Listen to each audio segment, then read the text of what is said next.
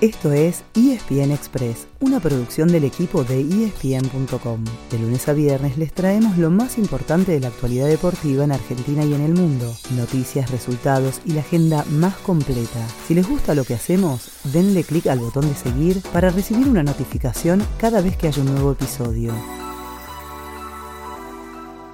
¿Cómo pasaron el fin de semana? ¿Están disfrutando del feriado y del mundial? Sí, porque ayer, después de tanta espera, de tanta ansiedad, finalmente comenzó Qatar 2022. Fue con derrota del anfitrión, justamente por 2 a 0 frente a Ecuador, la selección que dirige Gustavo Alfaro. Hoy se juegan otros tres partidos y la buena noticia es que todavía no hay que despertarse muy temprano. A las 10 de la mañana juegan Inglaterra-Irán, e a la 1 de la tarde Senegal-Países Bajos y cierran a las 4 de la tarde Estados Unidos-Gales.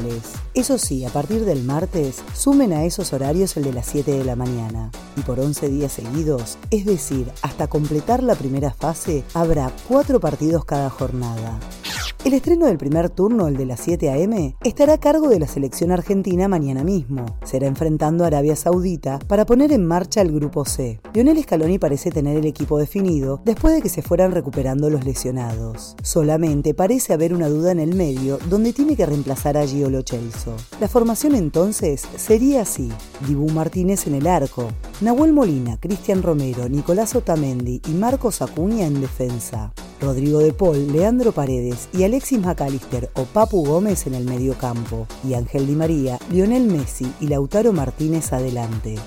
En estos días vamos a hablar principalmente del Mundial, pero el fin de semana hubo varias noticias que no podíamos dejar de compartirles. Por ejemplo, que Instituto consiguió el segundo ascenso a la Liga Profesional del año que viene. Se sumó Belgrano, es decir, que las dos plazas fueron para equipos cordobeses que se suman a un tercero en la máxima categoría, Talleres. También hubo varios cierres de temporada el fin de semana. Por ejemplo, el de Fórmula 1 con otra victoria de Max Verstappen. El bicampeón ganó en Abu Dhabi su victoria número 15 en los 22 grandes premios que hubo este año. Otro que cerró el año festejando fue Novak Djokovic, ganador de las finales ATP por sexta vez. Así igualó el récord de títulos en el torneo que tenía otro grande, Roger Federer. El rugby cerró su ventana internacional de noviembre y los Pumas se despidieron cayendo 52 a 29 frente a Escocia. Y en nuestro país, Hindú venció a Duendes para quedarse con el Nacional de Clubes. El que entró en la recta final es el Polo, que la semana que viene tendrá a los finalistas del Abierto Argentino. La Natividad viene muy firme en su grupo y enfrentará por una de las plazas a la Irenita. Por el otro lado, Cría la Dolfina sorprendió a la Erstina, que ahora se la tiene que jugar frente a su clásico rival, la Dolfina, el equipo de los Cambiazo.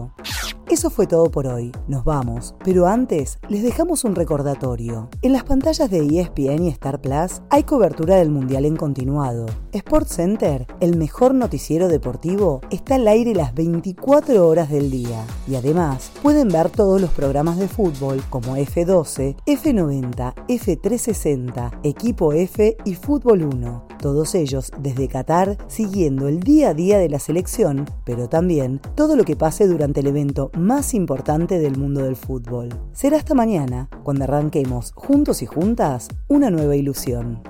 Ese fue el final del episodio de hoy. De lunes a viernes, al comenzar el día, les contamos lo que pasó y lo que se viene en el mundo del deporte. Los esperamos en el próximo episodio con mucho más ESPN Express.